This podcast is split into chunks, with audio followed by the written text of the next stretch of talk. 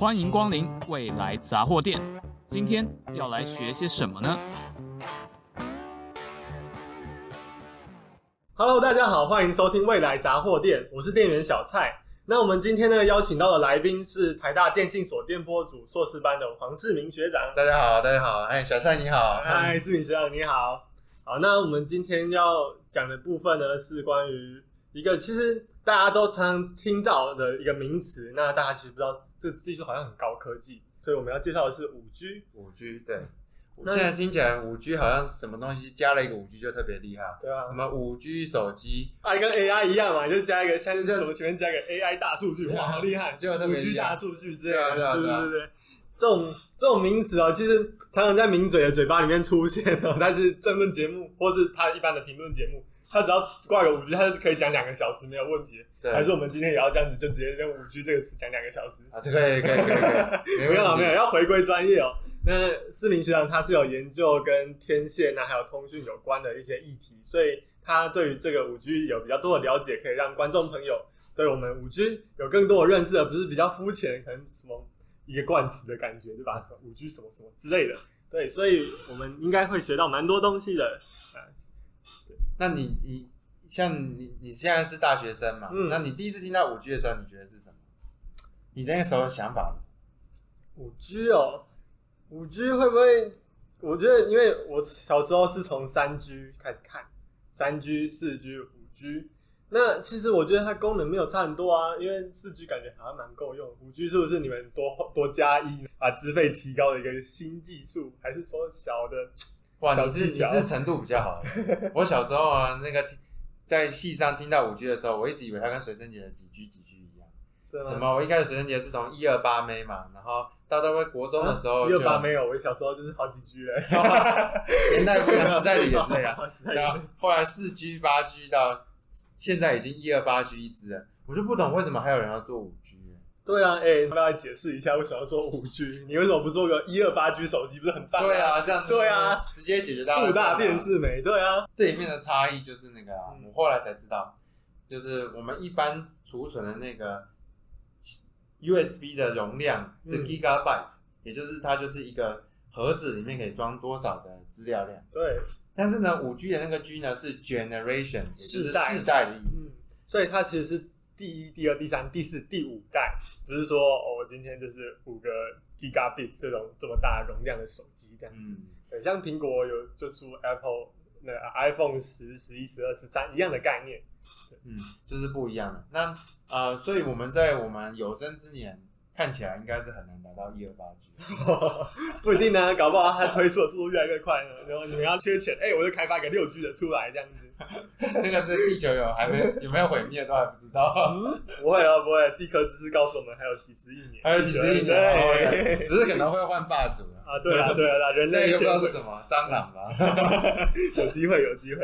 嗯，那其实我们看从四 G 以来，它刚出来的时候，它的资费是一千多块。那慢慢降降降降降到现在，已经变成大概腰斩了一半，大概四五百块月租费，吃到饱的话，对啊，中间还有经过什么四九九之乱啊，然后刚推出的时候，还有金城武拍一个广告说“世界越快，心则慢”，不知道大家有没有印象这种东西？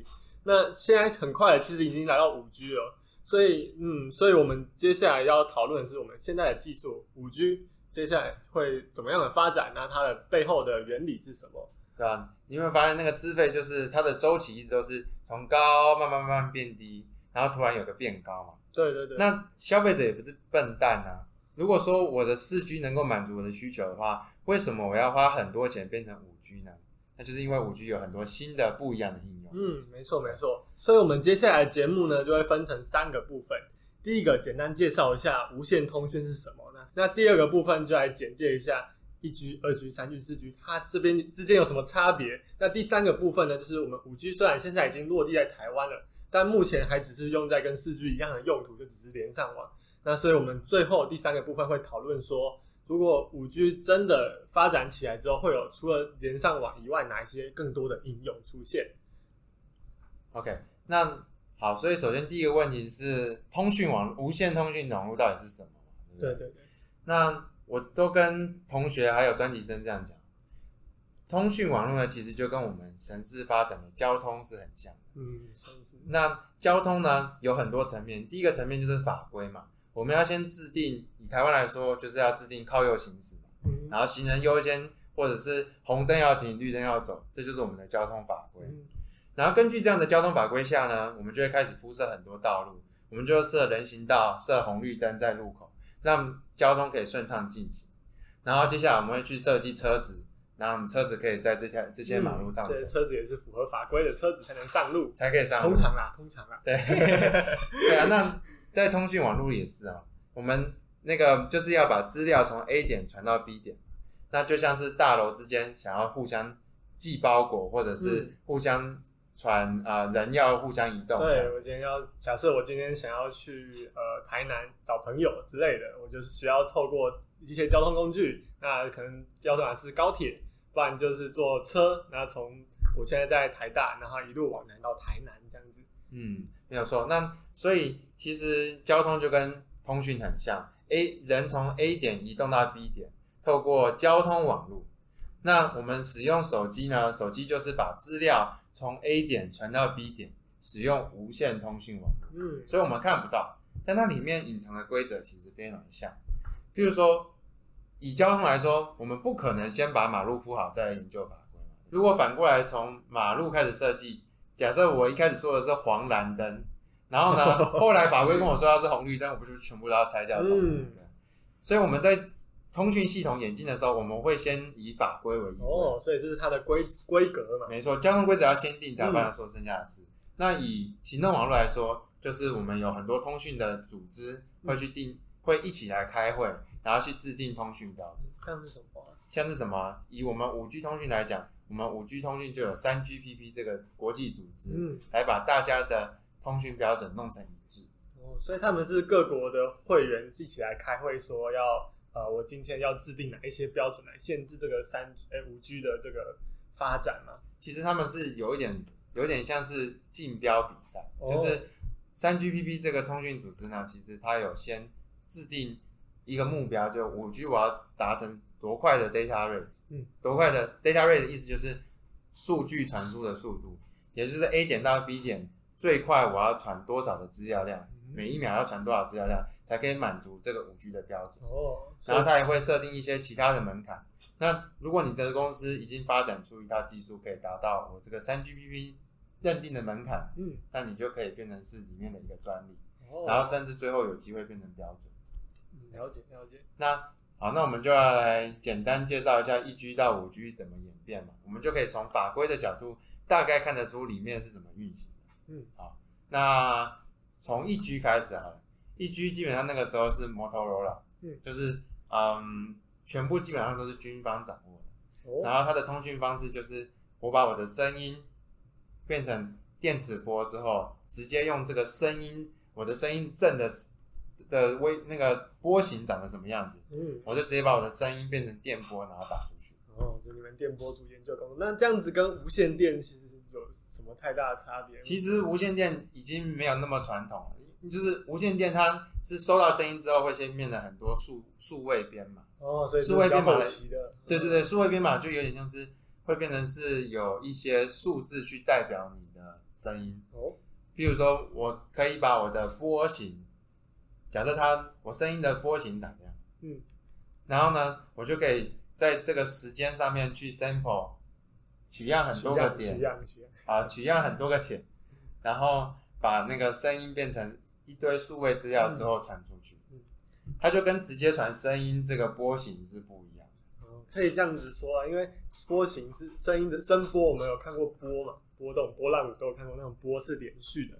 那我们连续的话，可能在呃。我我比起连续，我比较想要找几个数字来代表这样一个波，那我就想办法找到最少的数字有办法描述这个波，那我就可以只传数字，不要传波，人家知道我要讲什么了。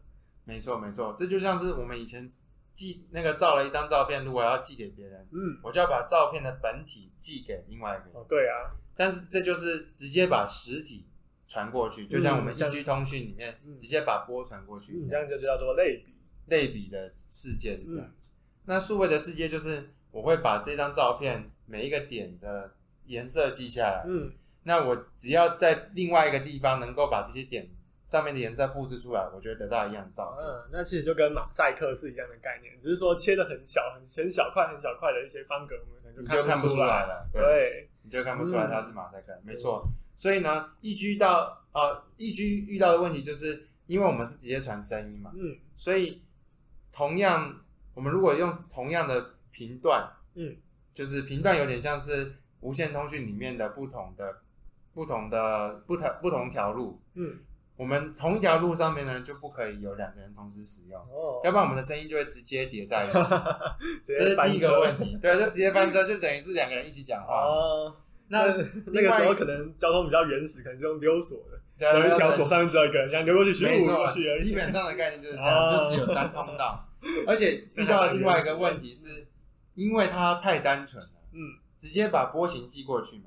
那你可以想象中间如果有个人拦截，直接把包裹打开，他就会听到我在讲什么。哦，这就是所谓的监听。嗯，为了避免监听跟避免这种通道会互相排斥的状况呢，我们到二 G 通讯的时候，就开始使用数位的方式来传送，就像刚刚这样，刚那样讲，像马赛克取样的方式，就是呃，用一些比较少的数字代表整个图像或整个波形这样子。对，因为使用了数数字去代表波形，嗯，我我甚至可以针对数字去做加密。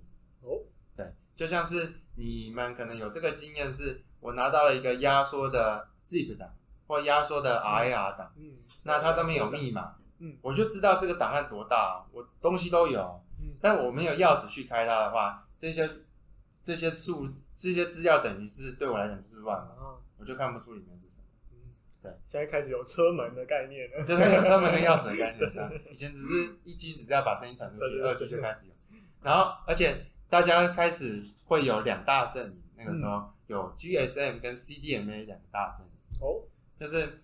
以前一 G 的时候，基本上就是 Motorola 垄断。不过那个时候在呃一 G 的时候，或是二 G 的时候，它有实际应用到人们的生活上吗？还是只是都是特定需求在打这个电话而已？在一 G 基本上都是军方嘛，就是在民生上用不太到。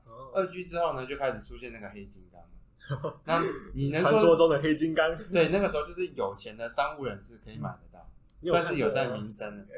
真的还真没看过。我好像也是在博物馆看过，只有在博物馆看过，是吧？或是那种人家讲很夸张、很大的那种道具的时候才有看过。对啊，现在人可能不太知道那个有多大。没错，没错。大概不知道哎，我真的也不知道。没关系，那不重要了。我们时代往前走，没关系。如果你有看过，代表你比较资深一点。没错，没错。有一起跟着我们的电信发展史，一起在经历每一段过程，这样子。没错，没错。然后在二 G 就是。开始就是有不同阵营，就会开始制定不同标准。嗯，就是 GSM 跟 CDMA，就很像是两个国家制造制定了两种交通法规。哦，左左驾跟右驾的感觉。哎，对，甚至完全不一样。可能左驾跟右驾的路还有红绿灯基本上差不多。哦。但是 GSM 跟 CDMA 有点像是有人用油的，有些人用开车的。游的？你说游泳吗？就那个世界是完全不同的。啊，有他因为有一些不同的需求嘛，可能有一些人想要需要用开船。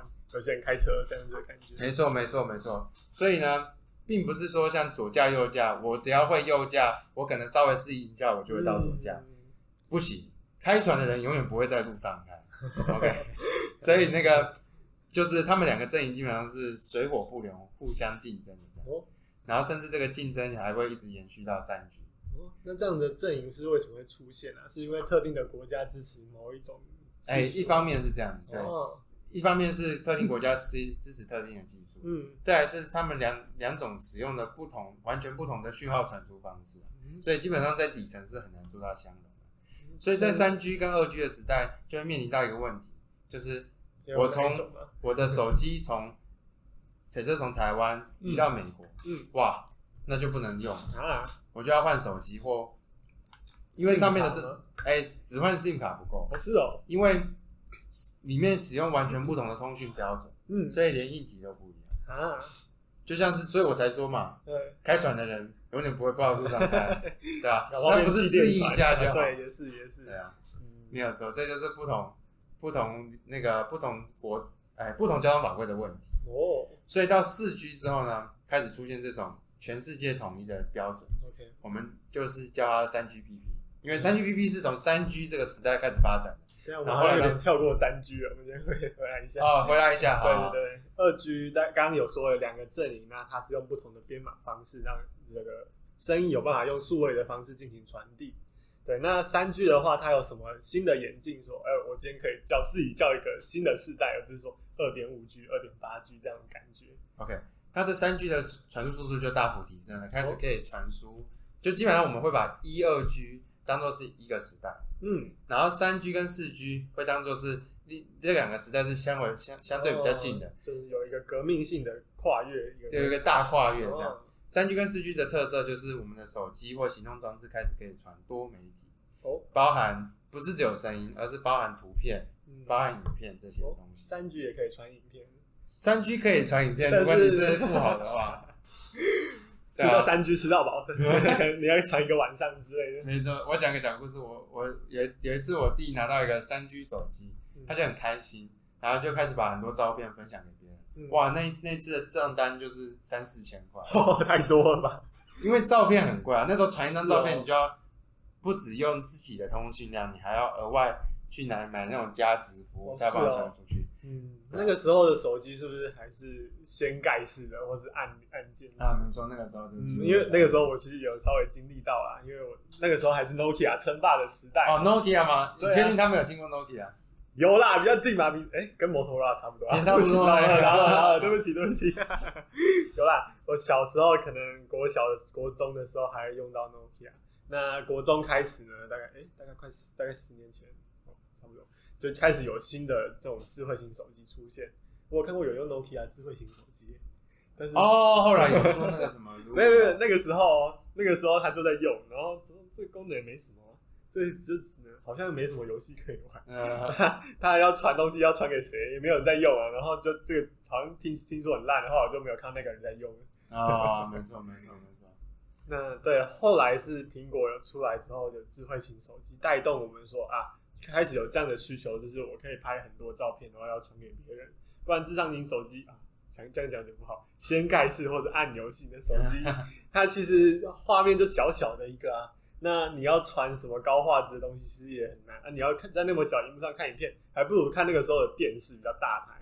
对，所以其实那个时候刚好是一个转捩点，就是说啊、呃，有新的智慧型手机出来，它荧幕比较大，它可以触控。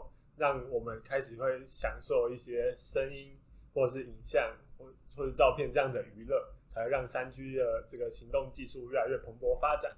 没错，那那时候三 G 就是就是开始有这种功能出现，但其实大家还是不太常用，主要是因为在这种三 G 的架构下面，它的路还是太窄哦，所以塞车就对了。对，因为路很窄，所以我们就要用高额的费用去让大家不要传那么多的。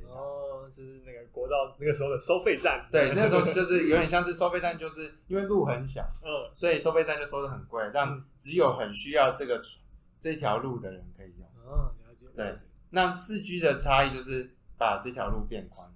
嗯，那我可以理解成说，我那个时候三 G 可能是我从台北飞到高雄，好，呃，到高雄我可能要坐飞机，那个就比较贵。嗯，那如果今天四 G 出现之后，像是高铁出现，我可以用差不多的时间或者更快的时间啊，然后用比较便宜的那个价格去从台北到高雄这样子。没错，然后而且是更大的站，对对对，更大的运量，对，一天可以来回好几次嘛。对对对。嗯嗯。对，那因为运量变大了，那我们就没有必要去用很高的价格去限制，啊、就比较慢慢普及化，比较普及化，对，一直看影片追剧，然后都不用去做什么事情在耍废。所以到了四 G 时代，就是多媒体普及了。到四 G 的时候，我们就传个影片就是很平常的事情，甚至对啊，现在大部分大家都有吃到饱的账，嗯、吃到饱的费用，对啊。勤俭持家，目前还是用有有真的假的？真的，而且我跟你讲一个小故事，就是我那个时候，哎，我好像是之前是用预付卡嘛，那他那个时候我是去中华电信办，我们把预付卡后来改成说要变成月租的，月租的时候他就说，哦，我我现在是四 G 的通行动通讯，对，第四代行动通讯四 G，那我那个时候的流量是三 GB。然后他那个时候就说：“哦，你的你是三 G 的那个服务吗？”我说：“嗯，我不是四 G 吗？”啊、然后就混在一起，你知道？那、我不知道为什么他那个呃要储存的单位跟这个这个 generation 用给他用同个字，美国人不会搞混吗？像我在光是去中华电信，我那个时候还不太懂，那边在那边看的时候，嗯，看了半天这个什么，美国人都帮你吃到饱了，还是啊，美国比较三 GB 也太太太小了，怎么勤俭持家，勤俭持家，客家一点，不好意思，了解了解，那哦，那对，所以。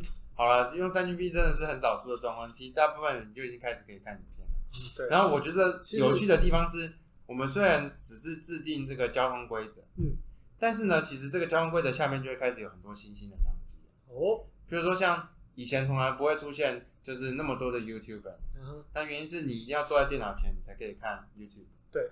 但到现在呢，就是你随时都可以看 YouTube。哦躺着看、坐着看、趴着看都可以看，就对了。没错，它的可及性甚至比大部分人家里的电视网络更更高。也是啊，你就不不能不用只坐在办公桌前面或是电脑桌前面看，可能看个二十分钟、三十分钟或者两个小时之类的。你说现在就是随时随地都可以，嗯，对啊。那好，所以这样子就开始催生了很多，就是、呃、副产品出现，或是有更多的商机、更多的职业就出现。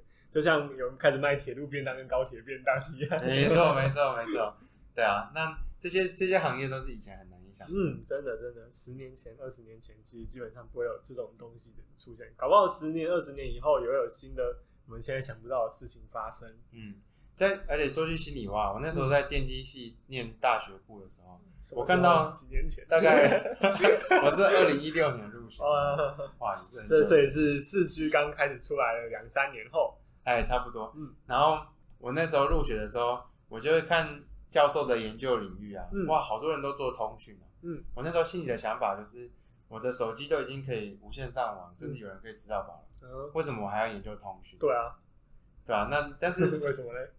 这个想法就是，我就一直觉得很奇怪。然后到了大四、大，甚至到了研究所的时候，是才开始发现，其实我们对通讯的想象都是因为我们。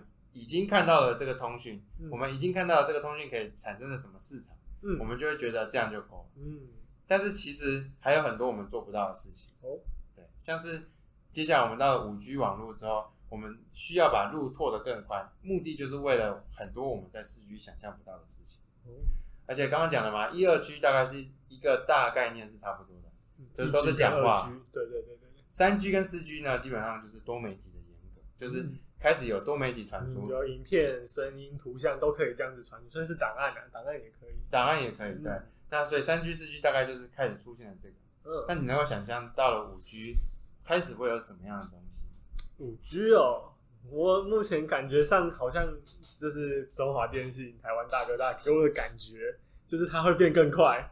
但是这么快有用吗？应该说，对我们人类来说，已经感受不太出来它的差别了吧？就是我影片可能。三秒内载完跟一秒内载完，对我来说其实没什么差，没有什么差异嘛。对啊，所以代表五 G 的野心就不止于此。哦，就是刚刚讲到的，就是还是停留在多媒体的思维嘛。我也跟我们家人讲了很多次，就是因为现在的人只能想象手机传多媒体，所以大家就以为手机只能传多媒体。哦，不然可以传什么？到未来就是很多不是手机的东西也会变得可以传多媒体，甚至可以有其他的功能。嗯，比如说现在我们有。自动车，自动车现在看起来好像都是单台单台传，但是在五 G 的未来城市里面，其实是希望所有的车子都是可以互相通讯，嗯、甚至可以自动用机器台驾驶，人就不用驾驶。嗯，对，因为呃，自驾车呢，因为让它自动驾驶，所以需要很高的呃，应该说它要一直回报说我现在在哪里，我现在的状况怎么样，要去跟其他台做连接。所以用我们四 G 那种速度，其实是做不到这样的事情的。因为如果差个一秒两秒，那其实因为乘上它的时速，可能哦，我在高速公路上时速一百二十公里，这个时候差个一秒两秒，其实可能就会很容易撞到东西了。所以它需要更快，那更应该说容量流量更大的一个网络来让它有办法达到这样的效果。没有错，而且车子很很很明显没办法牵线。对啊，所以它一定要依赖无线网络，不然这样变成放风筝的感觉。来变放风筝，对啊，没有错。然后像还有另外一个想象是，嗯，另外一个愿景是要做到无线手术、嗯、或者远距手术。哦，像那种所谓的达文西手臂的感觉。对，但是达文西现在是人在这里，嗯，机器在这边，病患在这边。人跟机器跟病患还是在同一个房间里，还是在同一个空间。嗯，达文西的用处只是让人的手的颤抖可以被消除。哦，是有人有人开刀会手抖啊？就其实其实医生，你去我有外科医生的朋友，嗯，他们说他们其实他们的职牙就是跟他们的手会不会抖很有关。你说指手抖一下，可能指甲就歪掉了。对，我说指甲是哦，不是另外一个指甲。OK OK，不好意思，不好意思。对，职业生涯，职业生涯哦，了解，就是跟手会不会抖其实很有关。那当你开始出现手在抖的时候，其实你要么你就要开始换达，以前没有达文西这个选项。对啊，如果没有达文西这个选项的话，其实你开始就要推到二线。哦，就是你如果开始手会抖的年纪，你就要准备想要可能转一个。不同的职位是就是比较适合了，比较适合对啊。嗯、那有了达文西之后，你才有办法用这个机器去去除你手的颤抖。啊、但这样的好处就是，哎、欸，老医生就可以继续做哦，以我们的那个医术就可以慢慢累积的更好。哦，了解了解。所以像这种机这种机械的眼镜或电子产品眼镜，它都有这种意想不到的效果。嗯，这样。所以您刚刚说就是无限的，应该说远距手术。哦远距手远距手术的概念就是，人病患跟医生不用在同一个空间，嗯、那我们就有机会把这种医疗服务变成是一种国际化的商品，嗯、或者是国际化的服务。哦，你看现在哪一个医生可以说我可以，我就是在全世界都提供服务？没有嘛？所以我先，我今天如果要在呃我家在彰化享受台大医院的这个医生的外科手术的话，可能是一一般来说要跑来台大做，你就一定要去台大做。对啊，不会是医生来彰化总裁。哎，搞不好哪一天我变成什么总裁？啊，没有没有乱讲的。对啊，而且这样子其实会影响到大家很多人买房的的的的考量之一啊。如果说你住在太偏远的地方，讲真的，你生大病的时候，哦，那真的麻烦真的很麻烦。急救也会有，这样要运送你那个救护车也是要有时间的，对啊。那所以如果说我们今天万一以后有机会用远距手术的方式，台北医生就有机会可以帮全世界，甚至是澎湖、南屿这种离岛的地方的人看病的话，其实多多少少会增加大家留在在地就业，或者是买那个就在那边成家立业的意愿。这样子哦，不过这感觉听起来还有一些技术要克服，就是说我今天这个远距的手术，这个机台可能比医生本人去的还要来的贵，然后你如果要当地建一个这样子的东西，可能还有很多 可以讨论的空间。嗯，那相信在未来呢，很多这样的技术都会被克服，可能更轻便啊，或者说有更高的效率，可能不只是执行大手术，小手术也可以执行的话，这样的这样的系统会更加有效的运用在我们的生活当中。哎，但是贵跟不贵，其实都是第二次后面才考虑一个问题。嗯、首先要先考虑做不做得到。你觉得为什么现在做不到？为什么？你觉得瓶颈是什么？呃，瓶颈吗？是不是？就是远距手术，你觉得瓶颈是什么？嗯，是它通讯不够快吗？还是它机械精度不太够之类的？啊，机械精度的话，你看啊，我们达文西都已经可以做到很精准的，比人精准哦。所以其实机械精度不是主要的。嗯。我如果只是把机器放到另外一个地方，那它一样准啊。也是啦，对啊。哎、欸，那为什么呢？所以最大的问题就是还是通讯哦，就是 A 点跟 B 点，A 医生在台北，嗯，要怎么快速的操控这一台机器，是一件现在四 G 做不到的事情。哦，所以等于说有时间差就对了。有时间差，你先想象，你如果在这在台北画一刀，嗯，然后第二过了一两秒，彰化才画一刀。那那那怎么办？对不对？对搞不好那个病人都醒了，结果你画一刀，这样就变成医疗伦理问题，就是这就不是科技可以解决的。对对对对对。所以在进到医界之前，我们要先让医生做的每一步，嗯，都能够在脏话同步。哦，在同步就对，就是我们感觉不出来的那个那么小的一个时间范围内这样子。这也是五 G 会发生的事情。哦，对啊。那所以才说，那其实我们刚刚用这样简单聊。就把五 G 的三个愿景讲的差不多了。哎呦，哦，直接进入到五 G 的那个整个应用上有哪一些新的突破了？对，新的突破了，嗯、就是我们需要让社会大众多了能够想象五 G 能够做什么新的东西，大家才愿意说支持这个五 G 通讯，支持你们电波组的产品这样子。对啊，要不然大家都去买一二八 G 随身碟，我们赚什么？对啊，一二八 G 随身碟没办法打电话。没有没有，是啊是啊是啊，对啊，所以我们刚刚有提到嘛，现在大部分的人可以感受到的就是刚刚讲的多媒体，我们传的很快的那个多，就是多媒体可以传的更快，这件事叫做 enhanced mobile 啊 communication，就是。更高速的行动网络通讯哦，就是四 G 升级版。四 G 升级版是其中一个愿景哦。那第二个愿景呢，就是刚刚讲的自动车。嗯，那自动车要求的就是 ultra low latency，也就是极度低延迟。嗯，原因是因为我们必须让车子跟车子之间要碰撞之前，或者是在控制的时候要有很低的延迟。对对对对对。对，那第三个点，我们讲到那个。远距手术，嗯，远距手术在意的是 ultra high fidelity，就是超级高可靠性。超级高可靠性是不会突然切到一半断线之类的，对，不会切到一半断线，也不会，那那刀子就掉下去，空就就插进去，然后再做第二次手术。没错没错，也要确确保就是，当然超高可靠性部部分也包含了一些低延迟，嗯、不过在手术这远距手术这块特别要求的就是超级高可靠度。可靠度可以稍微解释一下吗？就是说它是加密，还是说它讯号的呃稳定度之类的吗？可靠度我其实没有非常确定，嗯，它跟低延迟差在哪里？哦、对，所以我就不能随便讲。OK OK，对对对对，没关系。我们之后如果那个大家有听观众有一些想法，我们可以一起来补充跟讨论，没关系。对，对，这个可以请大家再补充。嗯、对，好，那所以我们刚刚讲完了五 G 的愿景，就是这三个大愿景。那其实我个人其实很哦，重复一遍嘛，就是那个提呃是什么高品质，就是更高速的行动网络通讯。嗯，然后呢，第二个是强调低延迟，嗯，可以应用在无人车上面。嗯，然后呢，第三个是强调可靠度，嗯，就是能够做远距手术、嗯、远距医疗这一块。那其实我在我自己在看这三个点的时候，我自己其实对于人文社会的改变。也非常的有兴趣哦，大家可以想想看，当你可以用无人车到处驾驶的时候，嗯，那其实这无人车其实就是由中一个网络去控制，对对，对不对？那我是不是可以让这些无人车就直接像公车一样，就开到你家门口，而不是真的要有公车司机？嗯，我可以让每一台小车都变成是公车，政府部门可以营运，嗯，然后谁需要的时候就按个按钮，车就来了。哦，那当我们可以让政府变成是这种，嗯，很方便的小型公车，嗯，可以从很精准的从你想要从哪里发出发到你想要到哪里都直接为你个人做服务的话，嗯，我是不是其实不一定要有我自己的车？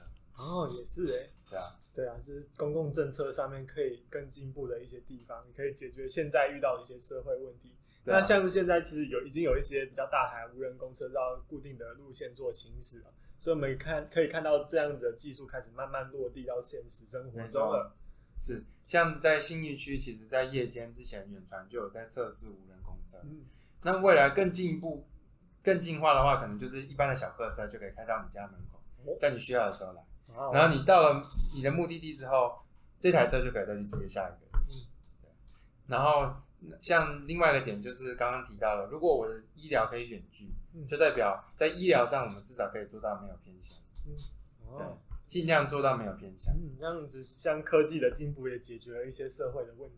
没错，没错。OK，刚刚除了讲到好处以外呢，其实我觉得五 G 通讯出来之后，可能也会有一些相对负面的社会影响。哦，你会觉得有什么负面的社会影响？当速度变快之后，有什么负面社会影响，或是隐忧啦？隐忧哦，速度变快。不就是资料传的比较快吗？那，嗯，我只有目前只有想到，就是大部每每种通讯都会有的，可能就是会有骇客来那个入侵你的的通讯系统，可能截取你的资讯之类。嗯，但是五 G 特别，因为我们现在还活在四 G 的那个思维里面，感觉我没有想到太多。哎，OK，我自己个人的看法是，五 G 出现之后呢，我们像以无人车来说，嗯，我们现在有这么多人。是像卡车司机、公车司机，他们基本上都是以开车这件事为职业。哦，那如果我们无人车普及之后，这些人是不是等于是被宣告马上失业？是啊。你说是他们的错吗？讲真的也不是他们的错，嗯、这应该是一种结构性的问题。结构性的问题，对啊。那这么大量的人失业，其实不只有司机哦，其实有了 5G 通讯之后，很多这种比较重复性的或者比较指令明确的工作，其实都会慢慢失业，因为我们都可以在不同的领域做出类似无人车的机器，然后把它取代人力。因为现在的呃，现在技术越来越厉害，那除不止五 G 呢其实还有像是 AI 那种呃比较高阶的演算法，或是深度学习的东西，可以让我们人力更容易被取代。对啊，那种更容易取代。那当这种指令明确的工作都慢慢消失之后，那是不是代表这些人可能会变成是社会就是失业的人口？嗯、对，那他们其实他们失业不是他们个人的问题。啊、那我们要怎么把这些人变成是重新能够有职业的人，嗯，这会是一个社会的挑战。也是也是，对啊。那像第二个点是，假设无人车变得很很普及，嗯，那因为无人车都要跟基地台通讯，对，那基地台基本上都是政府，嗯，那等于是政府就有一个很有力的工具可以去监控大家的行动。嗯，你去了哪里都政府都知道。应该说这样子就比较中心化的感觉，比较中心化，对，所以变成一个大政大政府的一个社会结构这样子。对啊，没有错。以前你可能开个车去哪里，只要没有被监视器拍到，基本上就不知道。但是以后那台车就会一直跟你讲，跟政府说，我到哪里，我到哪里，我到哪里。因为联网就是过，呃，像是我们有感觉到隐私越来越多被外流的感觉，因为。连上网络之后，你的资讯其实基本上在网络上是公开的。对，没错。所以其实就是大概是这样子。嗯，其实我们从过去电信发展的轨迹可以看到，一九八零年代的时候，一 G 是呃是一 G 的黄金十年。那一九九零年代呢是二 G，两千年是三 G，那二零一零开始是四 G。那我们现在。二零二零年开始呢，其实是五 G 的新的时代哦。那这十年可能是五 G 我们刚刚说的那一些应用会落地的可能的十年。那想问学长，您做第一线的研究者，你觉得这些东西是不是真的有办法落实到我们的生活中？像我们刚刚讲的自驾车，或是呃这种远距的医疗，会在未来这十年内实现吗？嗯，其实讲真的啊，现在几年？现在二零二二，二零二二嘛。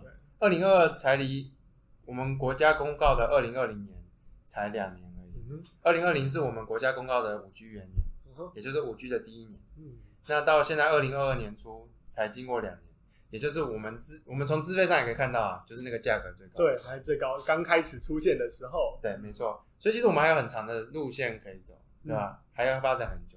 再来是，其实讲真的，学界已经在做六 G 了。哦，对啊，五 G 的题目开始慢慢变少了，因为。其实五 G 的理论面已经差不多了，嗯，对，尤其是硬体的部分，其实硬体的瓶颈也是差不多结束，嗯，就该做的都做得出来了，就是对那个大致的轮廓很确定了，嗯，也知道大概限制会到哪里，都算明确的，嗯，那所以我们现在学界通常会领先十年，就是在做六 G，六 G 的部分就有点还像是用手电筒在照黑房间一样，就是看不到。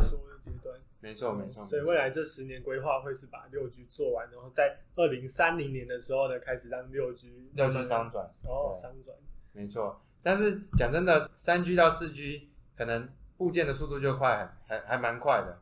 但是到五 G 可能就会比较困难，原因是因为五 G 的基地台需要部件的更密，嗯，然后甚至有很多东西要换新哦，所以其实是要一点时间，没错。至于是不是真的是十年就可以完整？我没有办法很确定，也是要看社会大众有没有接受这个新的科技，或者觉得说这其实没有太多的必要这样子。对啊，而且刚刚讲到的社会问题，我认为一定会发生。嗯，所以有很多法律的层面要重新设置。嗯，有很多可以讨论的空间啊，那也欢迎观众朋友来一起跟我们来讨论。对，大概是这样子。嗯，好，那所以呢，我们今天讲的部分，第一个就是简介无呃无线通讯的技术，再来呢就是把这个。从一 G、二 G、三 G、四 G 一直到五 G 这个背景有补足，那再来最后是给大家一点想象跟愿景，就是说我们五 G 应该要在未来的生活中会扮演什么样的角色？那也是我们未来杂货店的宗旨，就是用现在看现在的研究来知道我们未来十年、二十年会发生什么样的生活上的改变跟进步。好，那以上是我们这一期的节目内容。谢谢大家收听，欢迎继续追踪支持我们的未来杂货店，谢谢大家，谢谢。